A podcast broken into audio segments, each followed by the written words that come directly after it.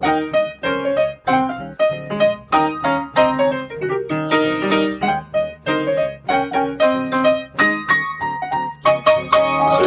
und herzlich willkommen zu Was denkst du denn? Mein Name ist Nora Hespers. Ich bin Rita Molzberger. Und wir haben heute den 11. im 11. Also falls es im Hintergrund der der gibt, dann äh, wir sind an der Uni bei Rita im Büro. Und äh, nur zur Erklärung, falls Geräusche auftauchen. Wir haben uns gewissermaßen verschanzt. Ja, das muss so ein Chor. Akustisch ist man da nicht vorgefeilt und das ist ja irgendwie auch schön so. Eigentlich schon. Und tatsächlich passt es ein bisschen zumindest zu dem Thema, was Rita du vorgeschlagen hast. Erklär mir, warum das passt. Naja, weil heute alle wie verzaubert durch die Welt laufen. Ah, okay. Ah. Ja, in der Tat hatte ich vorgeschlagen, über Zauber und Entzauberung zu sprechen, weil ich im Kontext eines ähm, Kolloquiumsgesprächs nochmal über dieses Theorem gestolpert bin und mir dann eingefallen ist, genau das, was du eben gesagt hast. Ein äh, schwuler Freund von mir sagte gerne über sich, er sei verzaubert. Eine Zeit lang. Das war das einfachere Coming Out, glaube ich. Ist auch schön. Und ja, also rund um den Zauber gibt es einfach eine riesige Phänomenfülle und ich hätte Lust ähm, zu versuchen, das zu sortieren. Das wird wahrscheinlich nicht gelingen, zumal die Gegenthese der Entzauberung auch schon wieder entzaubert ist. Die ist von Max Weber und von 1917, glaube ich. Ja, vor zwei Jahren war 100-jähriges ähm, Entzauberungsjubiläum. Ja, genau. Verdammt. Und man kann ja mal versuchen, da gemeinsam zu verstehen oder zu fragen, was denn diese Phänomene alle sind. Ich, ich habe mir tatsächlich, also bei Zaubern muss ich ja direkt an äh, Hexen und Harry Potter denken mhm. und so und auch an das, an dieses kindliche, man, also man wünscht sich das als Kind ja extrem oft, man könne zaubern aus so einer ja, Position heraus wahrscheinlich, dass man Dinge noch nicht kann oder dass einem das zu anstrengend ist, wenn man das können muss. Mhm. Ähm, äh, viele sind ja auch mit, äh, in meinem Alter mit Bibi Blocksberg sozialisiert, wobei ich die nie mochte. Warum? Mhm. Zu besserwisserisch? Nee, keine, nee, nee, das hätte mir ja total entsprochen. Ja. ähm, keine Ahnung, ich war nicht, meine Schwester war riesen Bibi Blocksberg-Fan, vielleicht ist es mir auch einfach deswegen auf die Nase. Mir war die, die zu blond. Gegangen. Hexen gehören rothaarig, so. Gut, aus deiner Position kann ich das verstehen. ähm, nee, aber diese, ich hatte schon auch eine lange Zeit so einen Hang zum Mystischen und Magischen mhm. und so, also ähm, ich habe lange, also ich habe, es gab ja mal ähm, die Nebel von Avalon, ne? Mhm dieses Buch mit den Priesterinnen und so, das hat mich schon sehr lange sehr fasziniert. Das war für eine Zeit tatsächlich so ein bisschen meine Bibel. So, okay. Ich habe mich auch sehr viel mit ähm, Aha, das passt ja mit der ja, Bibel. Ja. Mit so keltischen, ähm, keltischen Bräuchen beschäftigt, also alles, was heidnisch war. Hua, mhm, hatte mal überlegt, genau. Ich hatte mal überlegt, ob ich da eintrete, so Richtung Wicca und so. Mir wurde das immer von außen nahegelegt, einfach weil ich aussah, Wegen der roten Haare. Ja, toll. Genau. Zuschreibungen von außen, ja, so immer genau. das Allerbeste. Und ich dachte nur, was, was? Na gut, lese ich mal. Hexensprüchlein. Na gut. Nee, bei mich hat das extrem fasziniert, dieses Mystische, dieses Spirituelle mhm. und so. Ich, wie gesagt, ich, äh, ich glaube, ich bin einfach zu faul und zu inkonsequent, um das bis zum Letzten zu leben. Da, da wünscht man sich, man könnte ja. zaubern und die Zaubersprüche schon alle gelernt haben. Ja, äh, nee, das ist irgendwie, man merkt ja, dass es dann doch irgendwie der Realität entbehrt und dass da eigentlich ein Wunsch hintersteckt, ne? Mhm. Dinge ähm, Sagst verzaubern. du jetzt, ja. Ja, für mich schon. Also ich hätte schon gerne gehabt, dass man irgendwie Einfluss durch äh, Zauber ja, aber du sagst auch, das entbehrt der Realität und. Äh, Ach so, das meinst du? Ja. Das, das Wer ist weiß. Fakt. ja, ja, genau. Die Welt ist jetzt entzaubert. Geile Vorannahme. Ja, ja, ja stimmt. Das sind genau die Vorannahmen, um die es jetzt so kreist. Ne? Also zum einen diese Nähe zur Magie ist das eine und dann die Frage, ist das der Gegenspieler zur Realität mhm. oder die Gegenspielerin in dem Fall? ähm, und in der Tat ist das, glaube ich, so der Phänomenkreis, in dem wir uns bewegen müssen. Es gibt ja noch viel mehr. Es gibt, ähm, können wir auch noch kurz drüber sprechen, ähm, sowas wie Aura, die Aura des Kunstwerks auch. Und die Frage, wie die kaputt geht, wenn man entzaubert, da denke ich an Walter Benjamin und das Kunstwerk im Zeitalter der technischen Reproduzierbarkeit. Mhm. Also wenn wir Dinge lernen zu technisieren, geht dann vielleicht die Aura flöten und sowas. Und auch die Nähe zur Verschwörung ist relativ naheliegend, oh ja. weil ne, rund um Kult und Magie und so immer auch ähm, nahe liegt. Man ist ganz schnell mit dem Fuß auf der anderen Seite. Ja, es ist ein diffuses Thema und es ist ein schwieriges Thema, aber da du klug bist und tolle Fragen stellst und ich mich gerne bemühe, dazu zu denken, habe ich mich einfach mal getraut. Also die Frage ist ja tatsächlich, was ist überhaupt Zauber und gibt es das Entzauberung?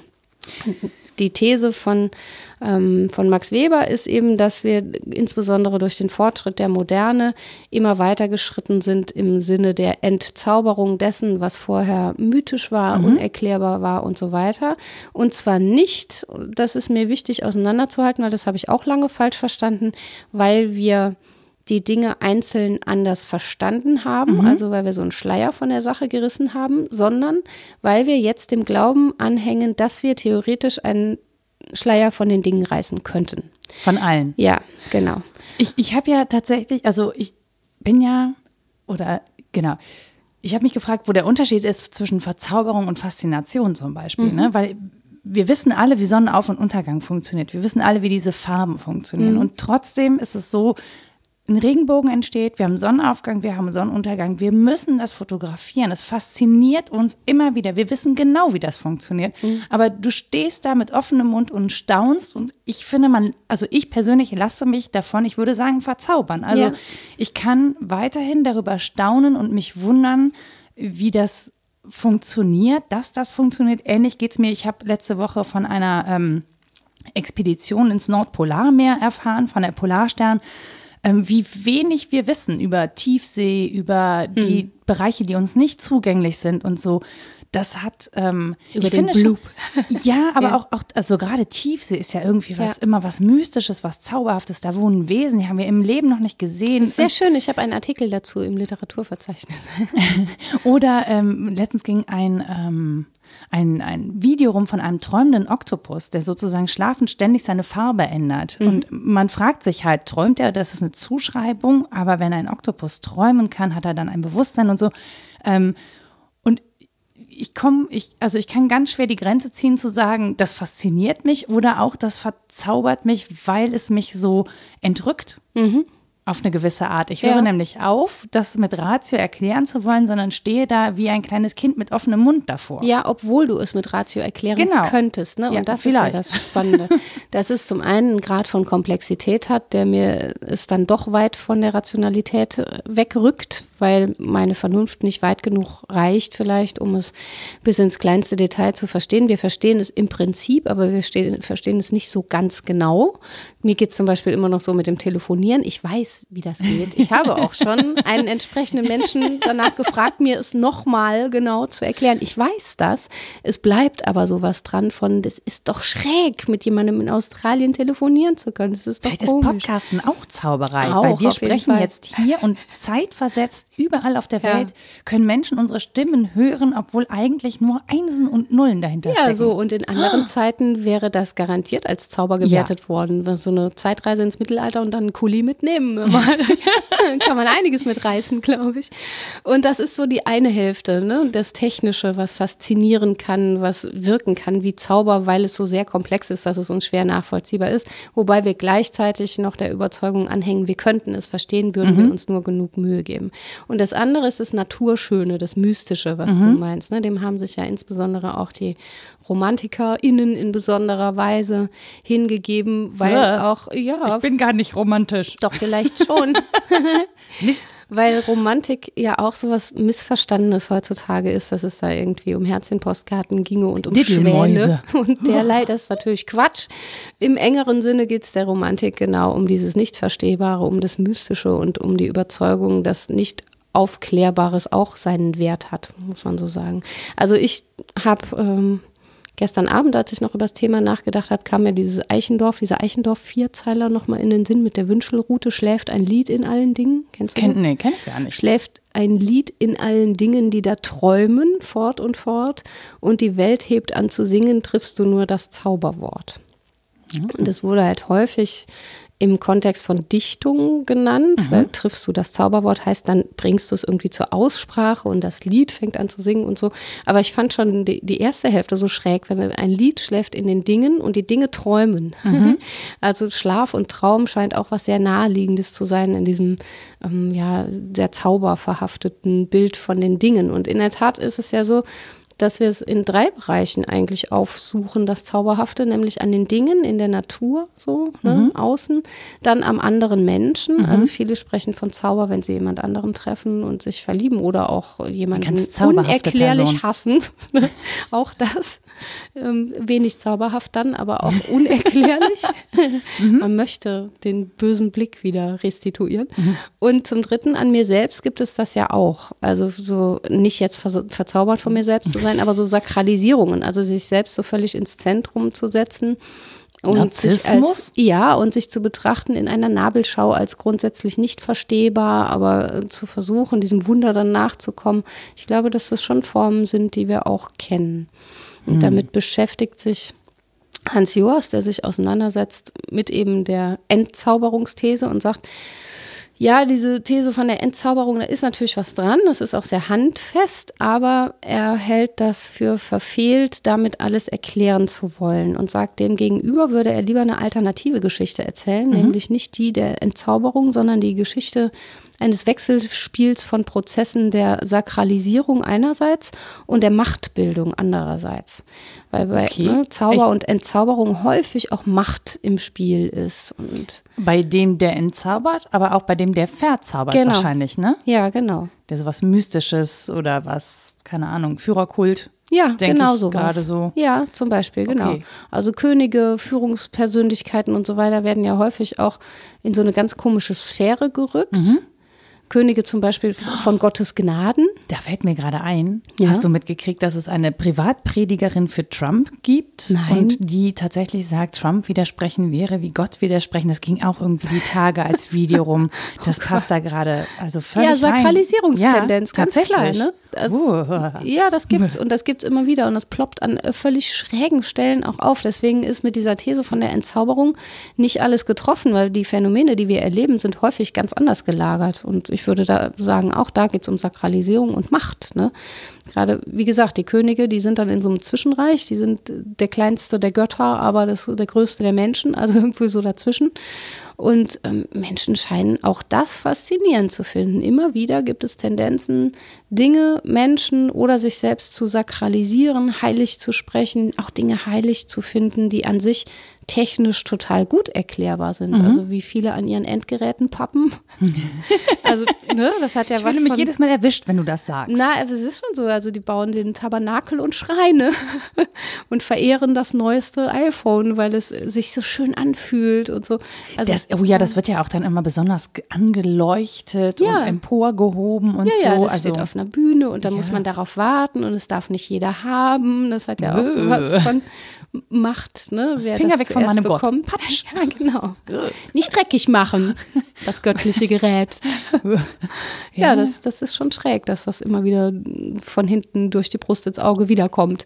Und wir sprechen natürlich jetzt auch hier wieder urban und westlich und haben das Gefühl, dass an der Entzauberung viel dran ist, aber in anderen Teilen der Welt ist das Mystische total lebendig.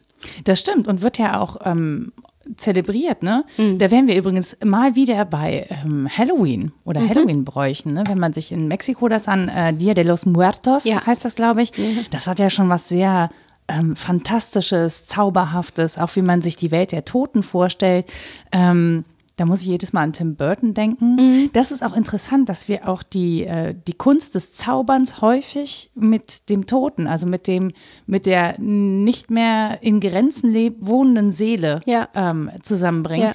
Und ich musste eben dran denken, also wir können Sachen rational erklären, auf der anderen Seite sind wir überwältigt, dass es vielleicht damit zu tun hat, dass wir nicht Gefühle erklären können. Also Ja. das, was uns da übermannt, ist dieses, dieses Andersartige, ist im Prinzip unsere Emotion, die wir nicht erklären können. Wir wissen, wie das funktioniert, aber es kommt eine, eine Emotion mit der Verwunderung, der Faszination, die wir im Prinzip dann nur als, als, als Verzauberung ähm, identifizieren können, weil wir nicht wissen, wie das kommt, dass uns das sozusagen so emotional erregt. Ja, und jetzt haben wir sogar gelernt, das zu rationalisieren und zu fragen, woher kommt denn Was, meine das? Faszination für? Ja. Haben meine Eltern das angeleitet, dass ich mich damals schon für Naturphänomene interessiert habe, bla bla. bla. Also wir rationalisieren auch dies, aber grundsätzlich finde ich, hast du da einen ganz wichtigen Punkt. Selbst wenn es die Gefühle nicht sind und wir die noch versuchen zu rationalisieren, das Wahrnehmen steht so für sich, dass ich das als das wahrnehme, was es ist, das bleibt für sich so stehen und danach kommt dann das Denken und Rationalisieren sozusagen. Das Aber kommt ich- später dazu. Ich weiß nicht, ob man zwingend Resonanz erklären kann. Also Nein, nein, die Versuche dazu finden Genau. aber ständig statt. Ne? ja, ja, wir Und da- wollen alles erklären. Ja, können, genau. Und das ich. Mhm. ist ja diese Entzauberungsthese, dass wir letztlich dran glauben, wir könnten das, wenn wir es denn nur angestrengt genug versuchen würden. Und das war der Bezug, den ich eingangs nannte zum Kolloquiumsgespräch mit Käthe Meyer-Drabe. Ich nenne sie gern die Päpstin der Phänomenologie und meine das verehrungsvoll und nicht irgendwie despektierlich. Das ist wirklich eine tolle Frau, Zauberin. die, ja, auch, die, die Chefin der Phänomenologie in Deutschland, wenn man es rationalistisch ausdrücken will.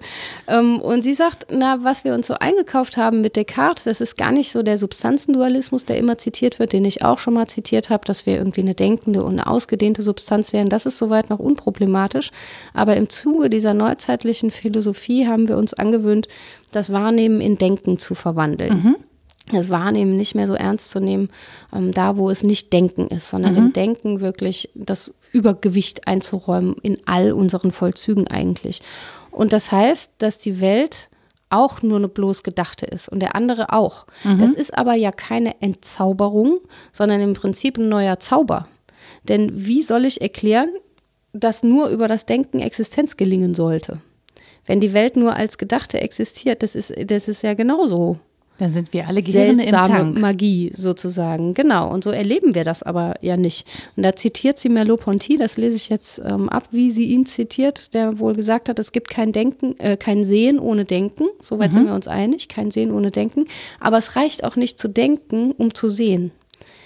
Also unser Denken reicht letztlich nicht hin, um Existenz zu erklären der Wahrnehmung, sondern da tritt etwas hinzu. Und wir haben uns das so abgewöhnt, da das ähm, auch für wahr gelten zu lassen. Ich weiß gar nicht, ob wir uns das abgewöhnt haben, aber wir schätzen es auf jeden Fall nicht mehr Oder wir wert. schätzen also es gering, keine genau, ja. Wertschätzung dafür. Ich musste auch eben, als du gesagt hast, träumen, ähm, dran denken, wie plastisch wir, also selbst wenn wir behaupten, wir hätten keine Fantasie oder wir wären keine fantasievollen Menschen, Mhm. wenn wir keinen Zugriff nehmen, bewusst, ne, das Schlafen ist ja, wird ja zumindest deklariert als das Unbewusste, ähm, dann wird ja trotzdem eine sehr realistische Welt erschaffen. Wir haben auch im Schlaf teilweise sehr reale und auch extreme Gefühle. Ne? Ja. Also ich wache auf nachts und weine oder ich, ich bin auch schon davon aufgewacht, dass ich gelacht habe.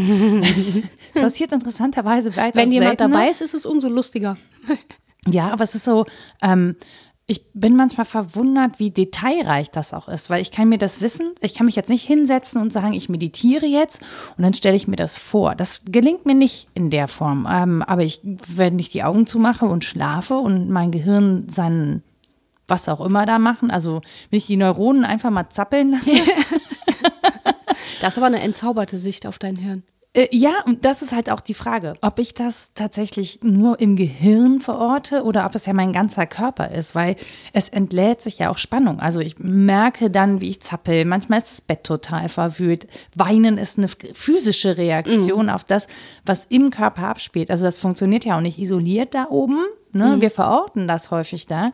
Ähm, aber das, das bringt ja meinen ganzen, meinen ganzen Körper irgendwie in Wallung, in irgendeiner Art und Ja. Weise, ohne dass ich aber interessanterweise dabei aufstehe und durch die Gegend renne. Das, also Schlafwandeln soll es ja auch als Phänomen Ja. geben. Ja. Ähm, und das finde ich schon, also ja, auch das finde ich faszinierend, weil ich glaube, auch da sind wir noch nicht da, wo wir das letzthin erklären können. Ich glaube auch, das ist eine Grenzüberschreitung und dieser Versuch, alles im Hirn zu verorten, ist ein, ein netter, aber recht hilfloser Versuch, weil genau das, wie du es beschreibst, ja ähm, sinnfällig ist. Das können wir nicht. Mit Schmerz und Lust erst recht nicht. Also das ist ein Argument, um vom Leib zu sprechen und nicht nur vom Körper, der auch einen Geist hat, dass wir ja auch vom Schmerzraum sprechen müssen. Der Schmerz ist nicht in meinem Hirn, der entwickelt sich als Schmerzraum irgendwo.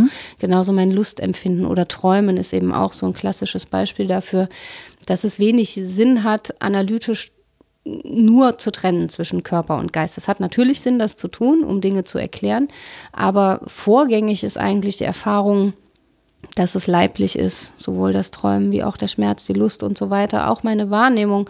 Ich trenne im Nachhinein, was macht da mein Sehnerv und die Neuronen und so weiter. Aber das Wahrnehmen des Sonnenuntergangs ist eine andere Nummer, auf die mhm. ich dann anders referiere, wenn ich analytisch drauf referiere. Aber ich kann ja auch ähm, ästhetisch oder gefühlvoll drauf referieren und im Versprachlichen rationalisiere ich zwar, aber tue das in je unterschiedlicher Weise. Und ich glaube, dein Punkt ist interessant, weil es da immer um Grenzziehungen geht, mhm. weil ich im Schlaf zwar nicht tot bin, aber auch nicht so richtig lebendig, wie ich Wo es bin am Tage ich da bin. eigentlich? Ich krieg's ja nicht mit. Also genau, augenscheinlich war ich im Bett, weil das ist irgendwie, aber aber das weiß ich selber nicht so genau. Also das hm. schließe ich daraus, dass ich daraus aufstehe. Ne? Um zu wissen, ob das Licht im Kühlschrank aus ist, muss ich drin sitzen oder ich äh, mache eine Kamera rein oder so, aber dann habe ich ja schon eingegriffen. Wo bin ich, wenn ich, wo bin ich eigentlich, wenn ich schlafe? Kann einen nervös machen, finde ich. Kann auch. ich nicht mehr schlafen, wenn ich das weiß. dann, wenn ich aktiv träume. Wo bin ich dann? Das Schlafen ist ja noch unproblematisch, aber im Traum bin ich dann noch dazu ganz woanders. Das ist eine Weise, mich zu duplizieren. Das ist ja auch das Spannende tatsächlich an ähm, ich muss jetzt aufpassen, ich will überhaupt gar keine Werbung jetzt für Drogenkonsum machen. Aber es gibt ja diese, ne, es gibt ja schon Ich trinke etwas Koffein dazu. Genau, bitte, äh, Prost. Ähm, ich habe jetzt gerade noch mal ähm, ein, ein 100 Stück aus Deutschlandfunk Nova gehört, wo jemand unwissentlich auf einen Drogentrip geraten ist, weil äh, Schokolade im Kühlschrank vergessen wurde in der Pilze waren. Halluzinogene Pilze. Und eigentlich isst man davon maximal. Die so kann man in Schokolade tun? Ja. Und, und eigentlich ist man davon so, steht in dem Artikel so Riegel oder so zwei Stückchen und da hatte aber jemand Hunger, wusste nicht, worum es sich handelt und hat diese ganze Tafel Schokolade sich einverleibt mhm. und äh, war danach tatsächlich auf einem krassen Trip, der auch nicht so schön war mhm. ähm, und musste auch ins Krankenhaus und niemand wusste, was los war. Sie wusste nicht, was los war und ähm, das, was sie daraus erzählt, ist aber unglaublich spannend. Ich will das jetzt nicht spoilern, mhm. ne, das löst sich auch irgendwann auf, aber ähm, diese Erfahrung, sozusagen so dem, dem Weltlichen total entrückt zu sein, ja, dem Zugriff auch, mhm. dem, auf die Dinge entrückt zu sein. Ich habe ja keine Kontrolle mehr über das, was dann passiert. Ja. Das scheint auch was mit Menschen zu machen. Also die, ich, es gab ja auch Versuche irgendwie über ähm, LSD-Trips von PsychologInnen, ähm, Sachen in Menschen auszulösen oder ja. so. Also man weiß schon, dass Bewusstsein sozusagen oder ins Bewusstsein eingegriffen werden kann, aber man kann halt nicht letztlich erklären, was da passiert, weshalb es nicht sicher ist, das anzuwenden, mhm. auch medizinisch gesehen. Man ist davon wieder abgerückt aus guten Gründen, weil es so schlecht vorhersehbar ist, weil mhm. wir eben nicht wissen, was da wie und warum reagiert und was auch am Ende dabei rauskommt. Ja, wir können das schlecht steuern. Ja, Vorhersehbarkeit und Berechenbarkeit und auch Wiederholbarkeit sind mhm. einfach wichtige ähm, Kriterien, um etwas wissenschaftlich ernst zu nehmen. Experimente sind halt nichts wert, wenn ich die nicht wiederholen kann, mhm. wenn ich nicht ungefähr den Ausgang prognostizieren kann und so weiter. Dann das Individuelle ist das, der Feind der Wissenschaft. Ja, das ist schwierig. schwierig. schwierig. Und das macht den Zauber auch dem, dem Wissenschaftlichen mhm. so fremd einerseits.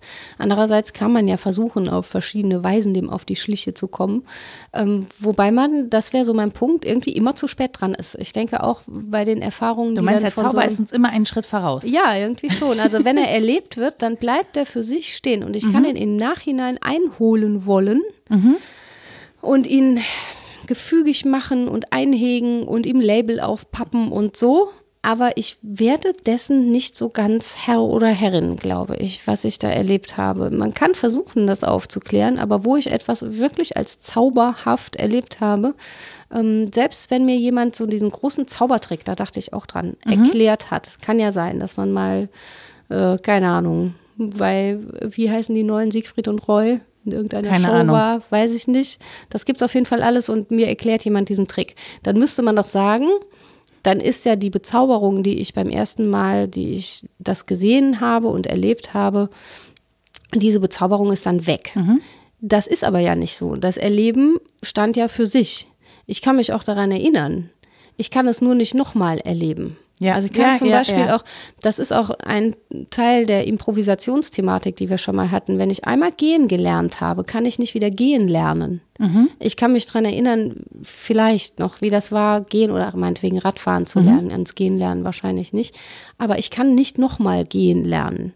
Und ich kann auch nicht diesen Zauber des Moments nochmal erleben im engeren Sinne, selbst wenn mir der Trick nicht verraten wäre, weil es dann zu einem anderen Zeitpunkt stattfindet, ich in anderer Stimmung bin und so weiter.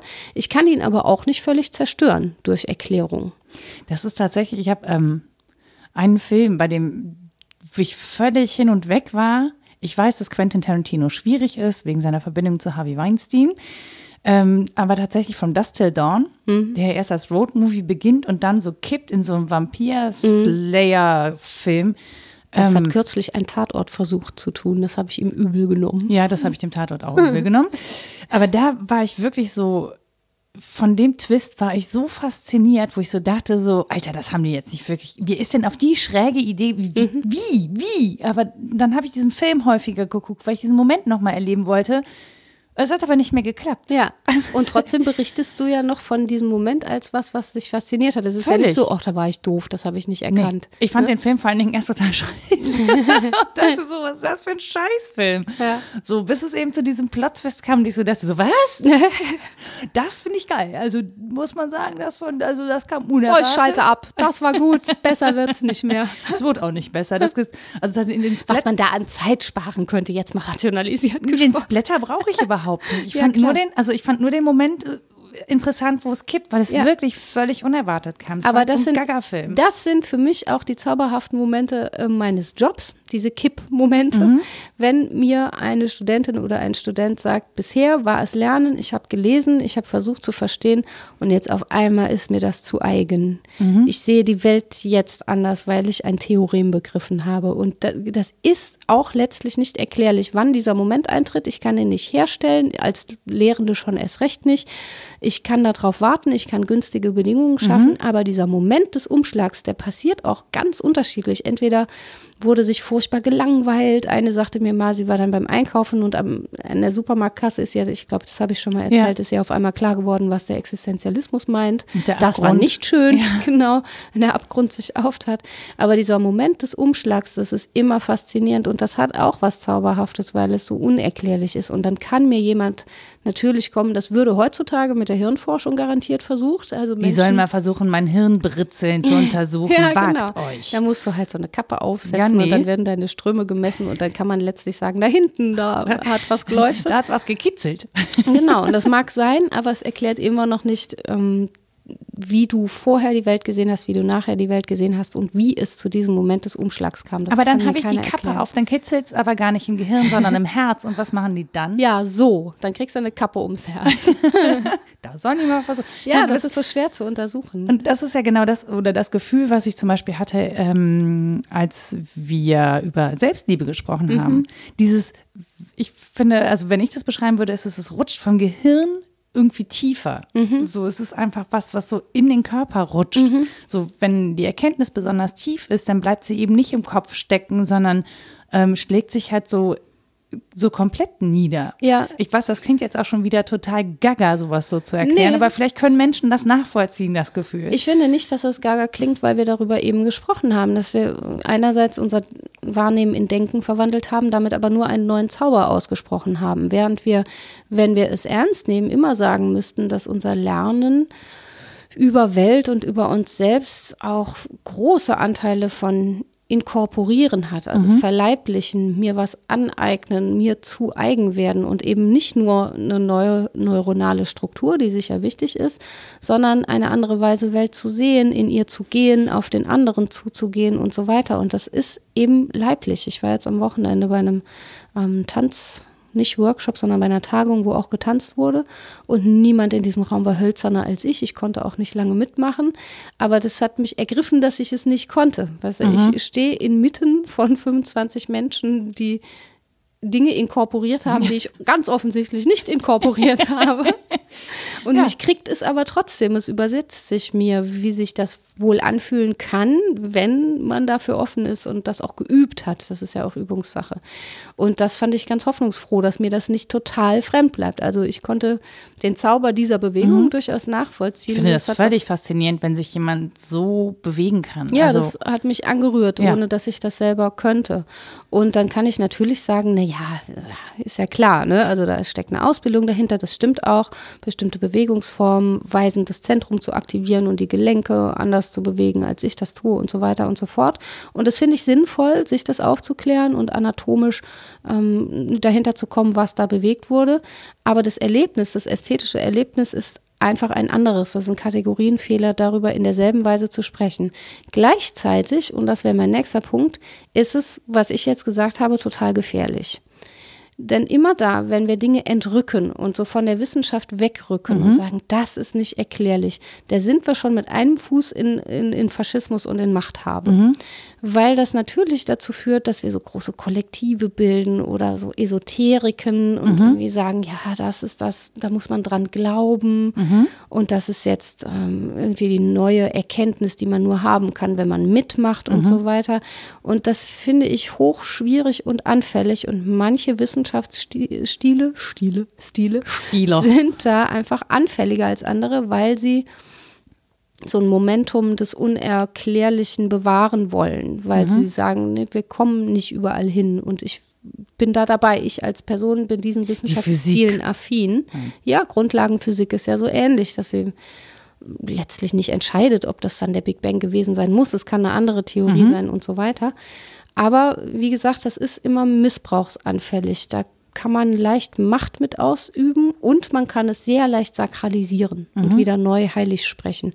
Und wenn Macht und Sakralisierung zusammenkommen, dann darf man sehr vorsichtig sein. In der Tat. Ich, ich musste, ich musste mal gerade zurück zu diesem Sportphänomen, weil das ist ja, ähm, das ist spannend an der Stelle. Das ist deshalb spannend, weil wir ja immer mehr tun, um ähm, Leistung zu analysieren. Also mhm. körperliche Leistung zu analysieren und zu optimieren und in Bewegungsabläufe zu bringen. Und selbst dann, wenn zwei Körper sich optimal bewegen würden, und es 100 Prozent so umsetzen, wie es zum besten Ergebnis führt, würde es nicht zum selben Ergebnis führen. Ja. Das finde ich das Spannende. Da kommen wir nicht hinter. Also wir können natürlich dann ne, Biomechanik erklären, Hebelgesetze, keine Ahnung, Kraftumsetzung. Mhm. Aber warum, wieso, weshalb das so gebaut ist und wie das zustande gekommen ist, können wir letztendlich, glaube ich, in der Form nicht erklären. Wir können wie du eben gesagt hast, auch beim Lernen günstige Bedingungen schaffen und mhm. sie immer weiter vergünstigen. Aber was damit reinspielt oder ähm, warum wir an dem entscheidenden Tag plötzlich mental nicht so drauf sind, dass wir körperlich eine Leistung abrufen können und ob man also an der Stelle, finde ich, merkt man, wie mental eigentlich nicht meint im Gehirn, ja. sondern wirklich diesen ganzen Körper Leiblich. als solches genau. beeinflusst. Ja. Ähm, wird, finde ich, gerade in, in Bewegung und Sport und auch da, wo es eben um Leistung geht, ähm, sehr ja, herauskristallisiert. Auf jeden Fall. Also Bewegung ist ja auch ein Merkmal des Menschlichen, ein ganz ähm, hervorgehobenes Merkmal oder die Fähigkeit zur ästhetischen Bewegung auch, also mhm. zur Kinesthese und ähm, zu ästhetischen Zuschreibungen. Das ist schon was sehr Eigenes, zumindest so wie wir andere Menschen angucken. Und dann kann man sich natürlich rausreden und sagen, na ja, das liegt am Individuum. Mein kleiner Finger ist halt einen halben Zentimeter kürzer, deswegen sieht es anders aus als bei meinem Zwilling. Mhm. Wir sind ja nicht dasselbe Individuum, aber wenn es totale Wiederholbarkeit äh, gäbe, dann wäre und so weiter. Und auch das stimmt nicht, weil es, wie gesagt, zu einem anderen Zeitpunkt schon wieder alles anders wäre. Aber wir können versuchen, das möglichst zu rationalisieren und trotzdem bleibt dieser Rest des Unerklärlichen. Was ich mich gefragt habe, ist, warum es dann so, so naheliegend ist, es passiert einfach dauernd, dann wieder zu sakralisieren und dem mh, mm, so eine Heiligkeit zuzusprechen oder es zu tabuisieren und woher diese Nähe zum Machtmissbrauch kommt. Hast du da ein konkretes Beispiel, was dir im äh, Kopf ja, alles was, alles, was zum Beispiel ähm, ja, Machthabe angeht. Also dass große Herrscher dann so als Halbgötter fungieren, mhm. mehr oder weniger. Dass Dinge dann unaussprechlich werden. Dass du über Stalin keinen Witz machen darfst, aber vor allen Dingen nicht sagen darfst, dass man über Stalin keinen Witz machen darf. Mhm. Also, dass es diese großen Tabus gibt und dann so Kulte auch, als sei das unerklärlich, als sei das ein, ein Genius, wer auch immer, mhm. meistens Männer, komischerweise. Ne? Also diese Machtmissbräuche. Vielleicht die, sind Männer anfälliger dafür. ja, aber verehrt Nein, werden sie genauso von Frauen, ekelhafterweise. Also ne, diese Sakralisierungstendenzen meine ich und dass man ja, dass das sofort einhergeht mit Machtmissbrauch. Das müsste ja nicht notwendig sein. Ich könnte ja sagen, es gibt was Unerklärliches. Manche Menschen haben zum Beispiel mehr Überzeugungskraft oder mhm wirken irgendwie haben eine große Aura, so ähnlich wie das Kunstwerk hat eine Aura. Wir wirken, wirken immer so, dass ihnen die Dinge zufliegen, während Ja. andere sich irgendwie darum bemühen müssen und Ja. irgendwie nicht diese Anziehungskraft in welcher Form auch immer haben. Ja, aber ich müsste daraus ja zum einen nicht schließen, dann soll dieser Mensch bitte über uns regieren. W- Warum? Ja, das können andere, können vielleicht langweilige Menschen viel besser, wer weiß. Wir nehmen den Grinch. Ja, das ist doch wurscht. Ne? Ja. Und ich müsste daraus auch nicht schließen, dass es so eine sakrale Ebene hat. Ich könnte ja sagen, es ist mir unerklärlich, es ist sehr faszinierend, aber damit ist es nicht im engeren Sinne heilig zu sprechen so. Aber wir suchen das. Also es ist ja, es scheint ja im Menschen zu sein, danach zu suchen, Ja, ne? ähm, irgendwie, ja, keine Ahnung, auch in Gemeinschaft dieses Gefühl Ja. zu leben. Ne? Also Ja. das ist das, wie, da würde ich jetzt Religion hinschicken. Ich bin da ja nicht so.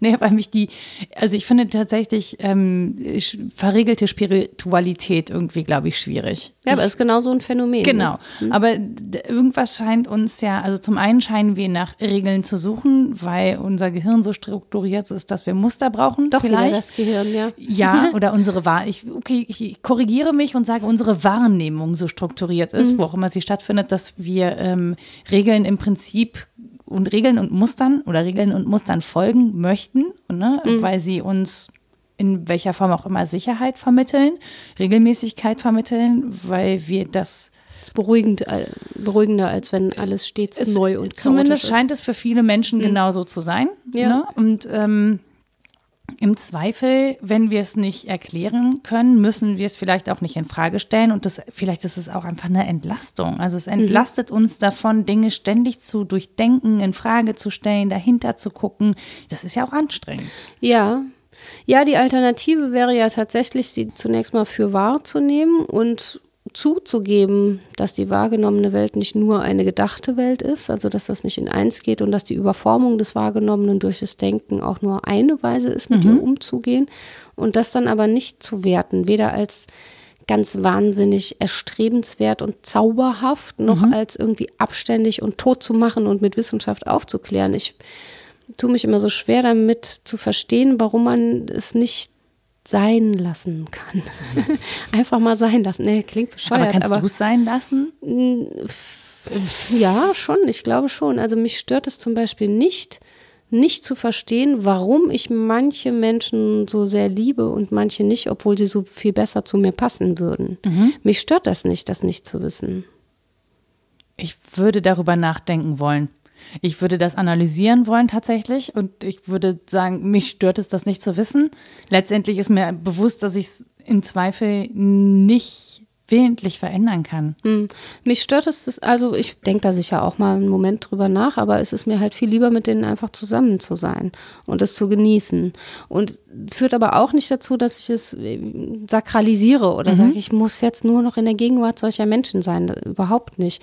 Oder dass ich ähm, dem mehr Raum in meinem Leben einräumen müsste, weil ich denke, dass das die bessere Kategorie des Zusammenseins ist oder so. Ich nehme das für das, was es ist und freue mich daran. Ich, vielleicht bin ich einfach auch ein bisschen Nee, äh, ich, ich, leicht, wie sagt man, simpel gestrickt. ganz sicher das, Rita. Das wird die Erklärung sein. Das könnte schon sein. Ein ganz einfaches Strickmuster. Ja. Äh, nee, ich, ich glaube, dass ähm, diese, diese Tendenz, sich nur noch mit Menschen zu umgeben, zum Beispiel, die wirklich die Zeit positiv machen und so und sich nicht mehr mit den Energiesaugern, das sind ja schon so Lebensberatungstendenzen drin. Also Ja, so Bereinigungstendenzen, das finde ich schlimm Richtig. eigentlich. Genau, da wäre ich jetzt hingekommen zu sagen, naja, das ist vielleicht auch nicht so, wie Welt sein soll oder sein kann. Nee, eben, genau. Es gibt natürlich irgendwann den Punkt, wo ich entscheiden muss, okay, wenn es mir so schlecht bekommt, dass, ähm, dass ich nicht, ja, oder dass ich selber Schaden daran nehme, Ja. dann ist es durchaus ähm, gerechtfertigt, Ja, dann auch zu sagen, okay, ich brauche das nicht für meine Welt. Äh, aber es so grundsätzlich auszuschließen, ähm, finde ich auch schwierig. Nee, eben, Also, genau, weil auch nicht ist, möglich. ist auch Konflikt und wie soll ich denn in ein politisches Handeln kommen, wenn ich nie einen Konflikt erfahre zum Beispiel und politisches Handeln ist was Wichtiges in der Welt. Ich möchte eine Entscheidung darüber treffen, wie wir leben sollten. Das geht nicht, wenn ich in reiner Harmonie aufgehe. Also dann sind wir im Schlaraffenland, denke ich. Also da ist der Konflikt schon notwendig, auch um ins Handeln zu kommen. Deswegen ja, wie du sagst, klar, wenn es mir schlecht tut, dann muss ich gucken, dass ich daran was ändere. Aber so grundsätzlich würde ich überhaupt nicht entscheiden wollen, wer ist jetzt wert, näher mit mir umzugehen und wer nicht. Das ist irgendwie eine komische Entscheidung auch, auch dass sie immer von mir selber ausgedacht wird. Ich überlege, also ich überlege gerade tatsächlich, ob das, ich habe schon, ich stolper gerade über mein eigenes tatsächlich, möchte das nicht mehr sagen. So, lass das. Piep, kann ich Piep. jedes Mal sagen, wenn du möchtest. Ja, ich habe gerade überlegt, ähm, ob wir das verlernen, weil wir weniger, also weil unsere Gemeinschaften kleiner werden, auch mit Menschen umzugehen, die uns stören oder mit denen wir eigentlich nicht sein wollen. Ähm, auch dadurch, dass wir eine größere Wahl haben, mit ja. wem wir sein wollen, wie wir uns unsere Welt sozusagen ähm, zurecht kuratieren können. Es ist ja ein bisschen so, ne? Schon, ja. Äh, je älter man wird, desto mehr hat man selber die Entscheidung und Gewalt darüber, wen man in seinen Dunstkreis lässt und wen nicht. Und was auch. Und was, welche genau. Nachrichten, welche Dinge, mhm. äh, welche Menschen, da zählt ja ganz viel dazu. Ja. ja, und ich merke aber natürlich an mir selber auch, dass mich Störungen ähm, in Form von zum Beispiel Kritik an meiner Arbeit mitunter wirklich sehr aufbringt. Also ähm, weil ich viel auch alleine an, mit mir arbeite, also ja. an meinem Schreibtisch und dann wenig damit konfrontiert werde. Und wenn ich dann mal damit konfrontiert werde, gelingt es mir manchmal nicht entsprechend und adäquat zu reagieren im Sinne von wertschätzend auf Kritik, sondern ähm, Muss ja auch nicht angemessen sein. nee, aber es gibt Kritik, die ist durchaus angemessen. Die ja. nervt mich dann aber trotzdem einfach, weil sie Kritik ist. Mhm. Das ist kein guter Charakterzug. Ähm, Weiß ich nicht. Das ist schon okay, wenn du okay damit umgehst. Du darfst doch für dich kannst du das doch schön finden. Ja, aber ich ärgere Unverschämtheit, mich. mich zu kritisieren. Ich bin perfekt. genau. Was soll das denn? Ja. Wenn, wenn, mir das, wenn, wenn mir das bewusst wird, dann schäme ich mich dann auch dafür. Aber es dauert aber eine Weile, weil natürlich zuerst der Impuls da ist, mich aufzuregen ich habe immer mehr Menschen, die da mit mir dann danach drüber lachen können ja. um mich. Das ist schön. Ja, das ist doch so mit den eigenen Fehlern. Wie meiner, dass ich immer den naheliegendsten Witz machen muss. Steilvorlage. Ja, genau. Und dann so, oh, lag wieder ein Ball auf dem Elfmeterpunkt. Ne? Ist der Torwart kurz einen Kaffee trinken gegangen. Ich kann, das kann ich dann nicht, den Ball da liegen lassen. Nee, das aber das ist ja witzig. Ich bin ja, ja ich bin ja aufgeregt und ärgere mich und laste anderen Menschen ja dann auch schlechte Gefühle mit an. Die regen sich ja dann auch auf, weil ich so stur bin und schon wieder auf 180, obwohl sie eigentlich gerade nur eine kleine Kritik geäußert haben und mich das einfach aus den verschiedensten Gründen gerade einfach nervt und ich mich auch gar nicht damit zum Beispiel beschäftigen will. Ja, ich habe dann mhm. einfach keinen Bock darauf. Mhm. Ähm, und das muss mir aber immer erstmal bewusst werden, um zu sagen, ja, komm, eigentlich, ja, blöd reagiert, einfach wirklich dumm. Ja, aber es ist ja ähnlich wie mit anderen Menschen, die vielleicht Eigenschaften haben, die wir nicht schätzen, die aber einfach da sind. Zum Beispiel, wenn wir an Großfamilie denken, mhm. da ist irgendeine olle Großtante dabei, die einem furchtbar auf den Sack geht, aber die ist halt immer da und das gehört dann irgendwie auch dazu. Und wenn das so ist, dann wird es normaler oder dann reibt man sich daran.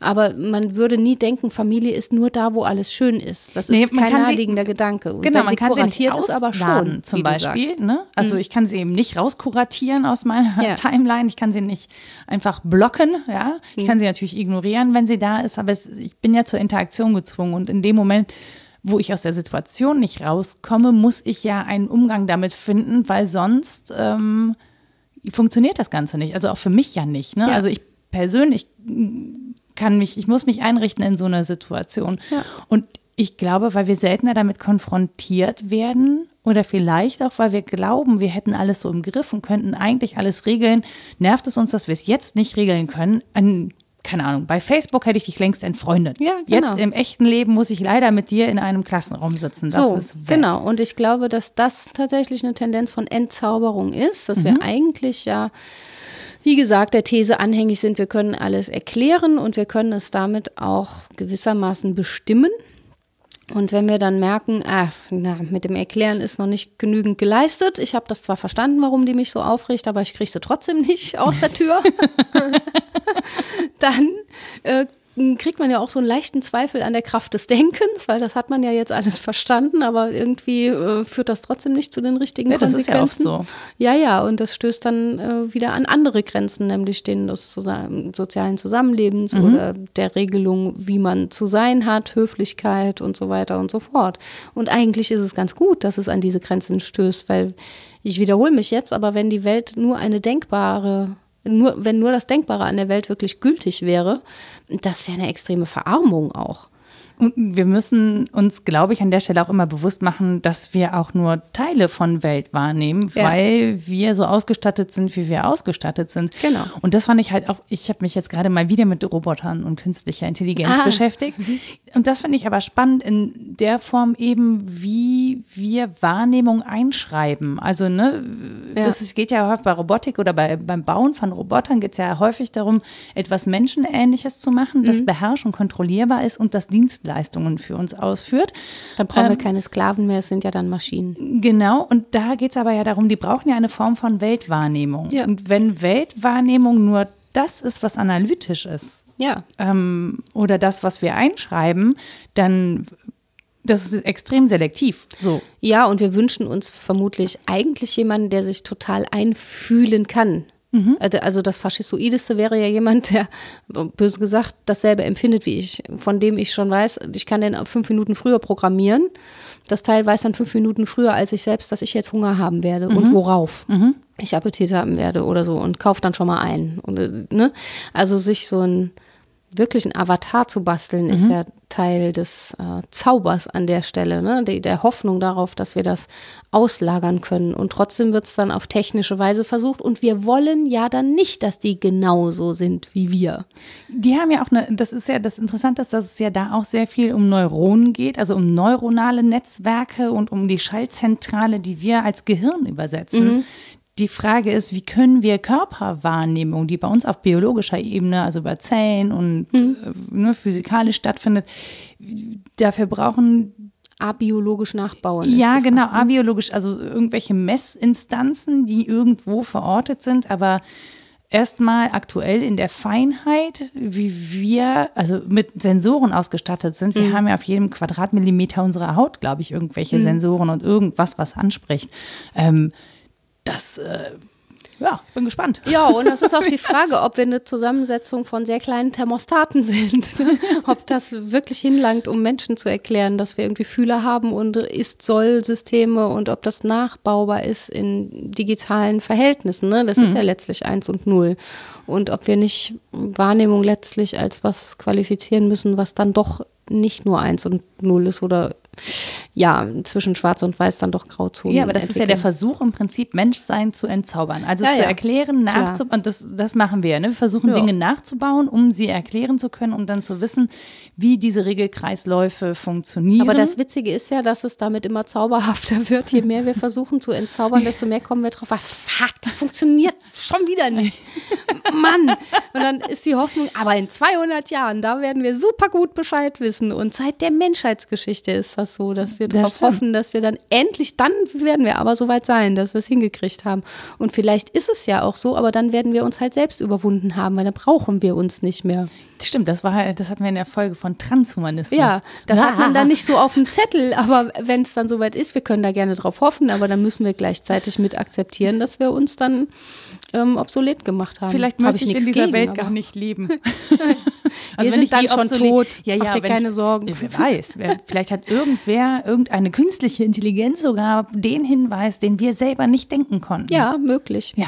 Ich denke ja gerne an ein uns übergeordnetes äh, Wesen, das in etwa auf selbe Weise qualitativ und quantitativ übergeordnet ist, wie wir, so einfachen Lebensformen angeblichen wie Tieren, ne? Mhm. die wir beherrschen und aufessen. Und dann kommt die höhere Macht und sagt, aha, ihr seid die, die wir beherrschen und aufessen. Und dann mal gucken, was wir dazu sagen. Das ist eins meiner Lieblingsgedankenexperimente, wenn die sagen, eure Babys sind auch viel leckerer als die Erwachsenen. Njam, njam, njam.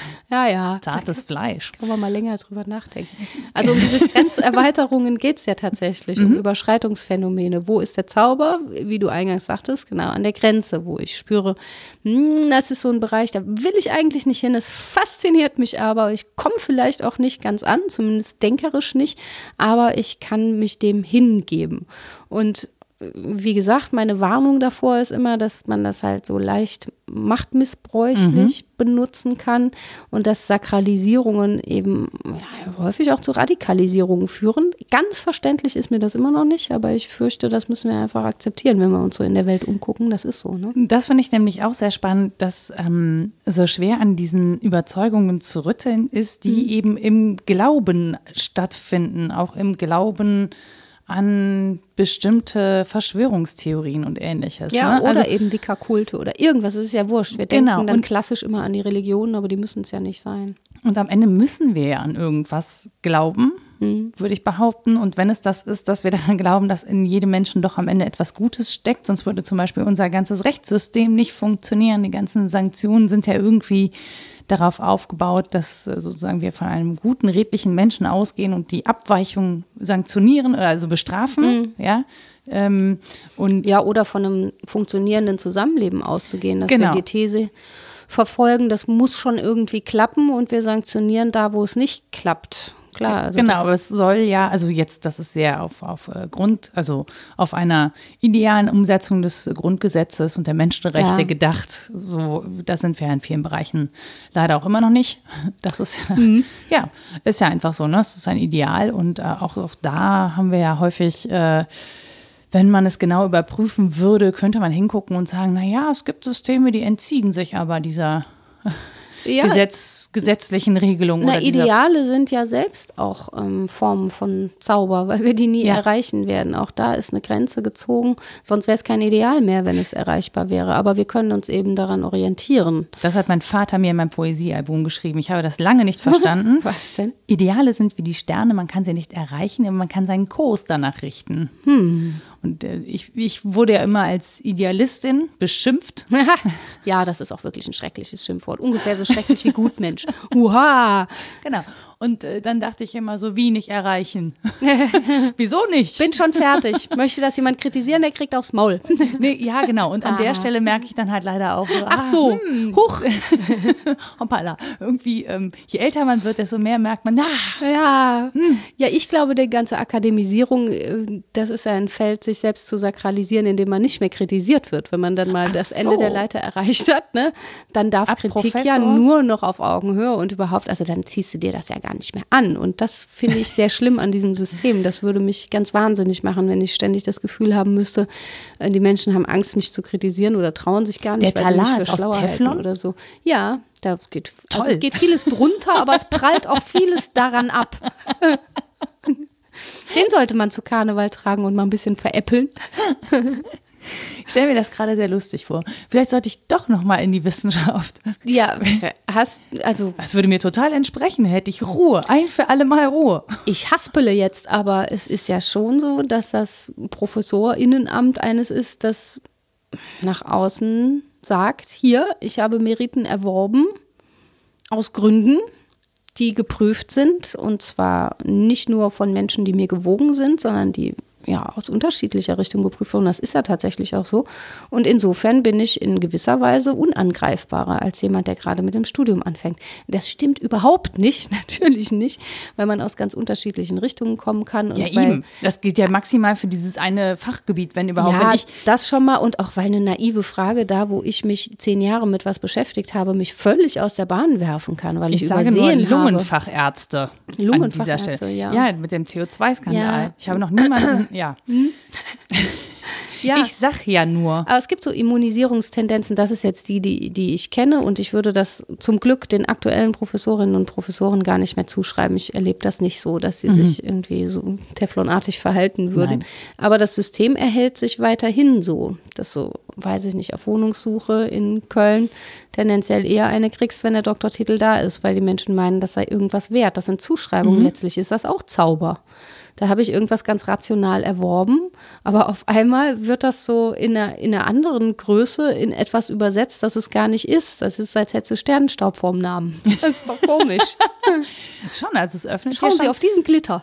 Ja, aber es öffnet dir tatsächlich Türen. Ja, also ja, Türen, die genau. anderen Menschen verschlossen Da bleiben. sind Das wir ist wieder bei Harry Potter, wo du eingangs Ja. angefangen hast. Ach, Ja. so ein Schlüssel. Ja, genau. Sozusagen durch Zauberstab. Qua Vorsatz, Namenszusatz heißt Ja, das. genau. Ne? Also es gibt sehr viele äh, rationalisierbare Zaubermethoden, äh, die man so kennt und die trotzdem als was wirken, äh, die noch so einen Nimbus haben, die nicht aufgeklärt Witzig, werden. das Wort Nimbus geisterte auch gerade in meinem Gehirn herum. Mhm. Und an der Stelle muss ich sagen, ich, da wäre was, wo ich sagen würde, okay, das ist eine Form von Aura, die ich mir vorstellen kann. Mhm. Ne? Auch ähm, man selber, also für einen selber bedeutet das ja was. Ne? Man, dieser Begriff ist ja mit Bedeutung aufgeladen Ja. und das ist was anderes, ob ich als Lieschen Müller auf die Bühne gehe oder als Frau Professor Dr. Lieschen Müller. Ähm, naja, das macht einen Unterschied, auch für alle, die da sitzen. Mhm. Ja, ja. So, also Zuschreibungen, Genau. ja. Wenn ich ähm, Herr Professor Hans Otto Meyer wäre, wäre es vielleicht noch mal was anderes. Aber auch das ist ja Zuschreibung in aller Regel, ne? Mhm. Ja. Also auch da ist Hauptsächlich, ja. Genau, ja. es ist ja irgendwie so ein bisschen Zauber. Aura, Gedöns. sagtest du, wird dir dadurch verständlicher. Ähm, ja, weil ich, also ich finde, auch Aura ist ja durchaus auch so ein esoterischer Begriff. Ich kenne Menschen oder habe Menschen kennengelernt, die sagen, sie können Auren sehen. Ähm, das ist sowas, wo ich sage, okay, wenn das in deiner Welt Ah, vorkommt. darauf hatte ich gar nicht referiert, aber ja, genau, das stimmt. Ja, ja, genau. Also wenn das Mhm. in deiner Welt vorkommt, dann ähm, muss ich das so hinnehmen, weil es ist mir nicht überprüfbar. Ich habe das nicht. Mhm. so, ähm, da kann ich nur sagen, okay, das ist eine Wahrnehmung, die jemand angibt, aber wie gehe ich dann sozusagen mit dieser Angabe um, die mir nicht äh, zugänglich ist? Ja, ich glaube, es genügt vielleicht, das etwas zu nennen, das uns in seinen Bann zieht. Und das kennen wir ja von Menschen, aber wie gesagt auch von Kunstwerken. Da kam ich ja her mit der Aura des Ja. Kunstwerks von Walter Benjamin und der sagte, diese Aura wird nicht im engeren Sinne entzaubert, also es ist nichts Zauberhaftes, was dann weggenommen wird, aber sie verändert sich eben unter der Bedingung von Reproduktion, weil sich durch Reproduktion, also dadurch, dass ich das irgendwie verfügbarer machen kann, äh, meine Wirklichkeit ändert, dadurch, dass etwas vielen Menschen zugänglich wird, verändert sich aber auch die soziale Funktion. Du dieses hast einen Dali Mediums. im Wohnzimmer hängen. Ja, genau, eine Wenn ich- Reproduktion. Ja, viel kleiner leider. Ich hätte es gerne ganz groß. ich habe das Original tatsächlich in äh, Mönchengladbach im Museum Abteiberg gesehen. War das ich- da ausgeliehen? Das ist sonst Äh, mein Köln. Ja, ich meine ja. Also es ist auf jeden Fall dieses. Oder gibt es mehrere Originale? Muahaha, das, wäre jetzt witzig. Genau, stimmt. Das, das weiß ich natürlich nicht, ob das eine Replik war oder ob das das Original war. Ähm, ist jetzt auch schon. Es ist der Bahnhof von 20 Jahre Perpignan von Dali. Da kann Ja. ich Stunden vorsitzen. Ich nämlich auch, Furchtbar. deswegen fand ich es aber so faszinierend, verzaubernd geradezu, Ja. dass ausgerechnet das in deinem Wohnzimmer hängt, weil ich automatisch äh, in dem Raum stand, wo das hing. Und ich meine, sie hätten es, oder ganz in der Nähe zumindest, ich versuche mir das gerade so zu verbildlichen, hing ein Yves Klein Blau. Das ist Aha. das andere. Aber die hängen beide im Museum Ludwig in Köln auch. Ja, ich, wie gesagt, das ist 20 Jahre her. Also Ja, ja, locker kann 20, ja. nee, eher, nee, noch mehr. Ähm, wir reden jetzt nicht über Alter. Aber weil über das nicht Blau. Wir reden weiter über das Blau. Es ist ja schließlich auch 11. im 11. Also blau. Richtig, blau. Nee, aber ähm, das sind so, das sind Dinge, die auch ich auch extrem faszinierend finde, weil sie einfach was mit mir machen, was ich nicht erklären kann, weil ich mich nicht für jemanden halte, der äh, oder die großen Zugang zur Kunst hat. Aber bei Dali war immer schon so, dass ich dachte so, wow, das ist irgendwie crazy, da kann ich mich verlieren. Ja, ich hatte das vor allen Dingen nur bei dem Bild und bei Ja. diesen zerfließenden Uhren gar nicht komischerweise. Das hat mich gekriegt. Das ist auch letztlich unerklärbar, warum manches zu einem spricht und manches nicht. Und auch da, ich kann versuchen, dahinter zu kommen. Ob mir das den Kunstgenuss erschwert oder erleichtert, da hätte ich überhaupt keine Angst. Ich glaube, dass es einfach eine andere Kategorie ist. Es lohnt sich darüber rational zu sprechen, aber es ist nicht dasselbe wie das Kunsterlebnis an sich. Aber spannend bei Walter Benjamin finde ich ja, dass er sagt, es verändert unsere Sozialität auch. Also wie wir gesellschaftlich mit diesen Dingen umgehen. Zum einen kann es eine Emanzipationsbewegung sein. Viele können jetzt dieses Kunstwerk sehen, das wird auf Postkarten gedruckt und so weiter. Das ist also eine Form, ähm, dieses Erleben auch zugänglich zu machen. Ja, den Zauber zu teilen. Genau. Und das ist, würde ich sagen, wenn wir bei Wertungen sind, was Gutes, dass ich andere ins Museum einlade, dass es nicht mehr so hohe Türen hat, die schwer aufgehen, sondern dass da jede und jeder auch mal reingehen kann. Aber es hat eben auch die Gefahr der politischen Vereinnahmung, weil es dann so in die Welt geht und Vermassung und so, weil Bildwelten eben auch was sind, was leicht politisiert werden kann. Und das ist so ähnlich wie eben genannt, äh, wenn wir etwas als zauberhaft kategorisieren, dass wir dann immer schon so mit einem Fuß in der Sakralisierung und in der Machtübernahme sind. Das finde ich bedauernswert, ist aber so. Naja, wird aber ja auch genutzt, ne? Wenn man Ja. sich Banksy anguckt, der benutzt es ja sehr bewusst, also auch Mhm. politisch und auch, äh, da findet ja auch so eine Sakralisierung statt, weil ja einfach niemand weiß, wer das wirklich ist. Der Künstler an sich bleibt, oder die Künstlerin, niemand weiß es sogar, Aha. bleibt ja, ja anonym Ja, Mhm. ja. dahinter, hinter den Kunstwerken und diese Kunstwerke verbreiten sich aber als, ja, politische Kritik, als Gesellschaftskritik weltweit über soziale Netzwerke und sind auch genau dafür genau so gemacht, dass Und sie können- eben Ja, können aber auch Selbstkritik entfalten, wenn man sagt, ich verkaufe es dann jetzt für 10 Euro irgendwo und das ist aber dann mehr wert, weil der Kunstmarkt dem so viel zuspricht. Das ist ja auch eine Weise, ironisch mit der eigenen Wirkmacht umzugehen. Ja, das ist ja das aller, das war ja wirklich das allergrößte, ähm, dieses geschredderte Kunstwerk, wo Mhm. plötzlich jeder sagte, Alter, wie, wie, wie, wie Ja. kommt man auf so eine Idee? Ja, ja. Ja, Kunst ist eben so eine Sphäre, würde ich sagen, wo ähm, der Zauber gleichzeitig erhalten werden kann, fortgeschrieben werden kann und aber nicht unbedingt schnell, ich versuche das zu relativieren, in Machtübernahme und politische Vereinnahmung übergeht. Ich glaube, dass Kunst tatsächlich noch eine Sphäre ist, in der der Zauber leben kann. Im Traum meinetwegen auch, ja. In der, ich finde auch in der Idee. Also in dem Moment, wo ich eine Idee formulieren kann, weiß ich nicht 100 Prozent, wo die herkommt, weil sie meistens in Momenten kommt, in denen ich nicht aktiv darüber nachgedacht habe. Ähm, und weil sie sich dann sozusagen verselbstständigt. Also die Idee zu haben, zum Beispiel mit dir zu podcasten, war ja erstmal eine Idee, wo die jetzt, also natürlich habe ich lange nachgedacht, aber ich kann jetzt nicht sagen, wieso ich dann ausgerechnet an dem Punkt dazu über diese Mail geschrieben habe, zum Beispiel, warum wir uns dann getroffen haben. Ja. So, das sind ja alles Dinge so, na klar, wir haben uns getroffen, weil wir uns verabredet haben, aber dass wir dann zum Beispiel sofort einen Draht zueinander hatten, Ja. kann mir auch keiner erklären. Ja, genau. Das, Und keine. ja, das meinte ich damit, dass Ja.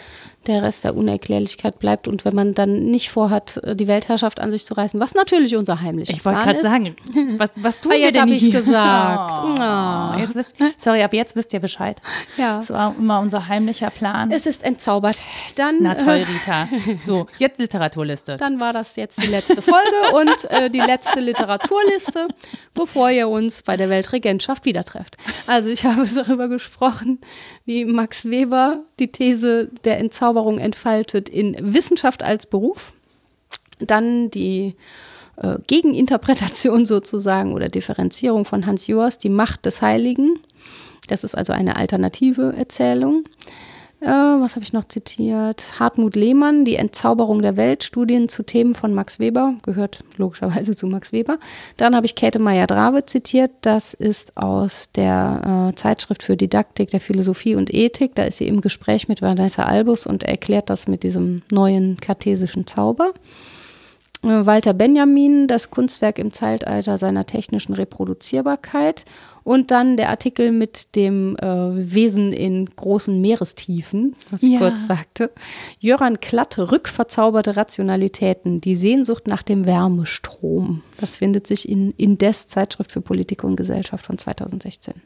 Und wenn ihr euch, äh, ich glaube, ich werde euch noch verlinken, ähm, dieses Deutschlandfunk Nova Ja, bitte. 100 Stück über diesen versehentlichen Pilzgenuss. Und ähm, vielleicht, wenn ihr ein bisschen Faszination Polarmeere und Arktis haben wollt, dann äh, wird, lohnt es sich tatsächlich ähm, der Mosaik-Expedition, ich glaube Alfred Wegener Institut ist es, in Bremen ähm, zu folgen, weil die machen das auch sozial medial. Die haben sogar ein Audiologbuch, wo sie von ihrer, einmal in der Woche von ihrer äh, Expedition erzählen, als Podcast. Ähm, wenn ihr euch davon faszinieren lassen wollt, es tut mir leid, mich fasziniert es wirklich extrem. Nein, du bist verzaubert. genau. Das ist auch so, weil es eine Welt ist, die mir nicht zu, ich komme nicht in die Arktis selber. Ja. Also wird schwierig, ehrlich gesagt. Und kalt. Das finde ich nicht so schlimm. Ich habe schon drüber nachgedacht, warum ich eigentlich nicht Polarforscherin geworden bin, aber auch nur kurz. Und wenn ihr uns äh, zum Abschluss, nein, vielleicht kommen wir doch nochmal wieder. Wenn das mit der Weltherrschaft in den nächsten zwei Wochen nicht klappt, dann machen Wir geben uns Mühe, aber es könnte sein, dass wir scheitern. Dann könnt ihr uns erreichen über rita.was denkst du denn.de oder nora.was denkst du denn.de. Ihr könnt uns Kommentare dalassen unter www.wasdenkst-du-denn.de. Wir haben einen Twitter-Account at wddd-podcast. Ihr findet uns bei Facebook und auf allen äh, Plattformen, auf denen ihr Podcasts hören könnt. Und wenn ihr irgendwie Bock habt, uns eine Rezension zu schreiben, dann freuen wir uns total oder Sternchen dazulassen, weil es hilft halt anderen Menschen rauszufinden, ob sie uns auch mal zuhören möchten, dabei, wie wir Dinge denken. So, und verzaubern und entzaubern. Und an der Stelle einen zauberhaften Tag, eine zauberhafte. Hm. Woche. Entzückend. Entzückend. Von und mir bis auch. Bis zum nächsten Mal. Tschüss. Tschüss.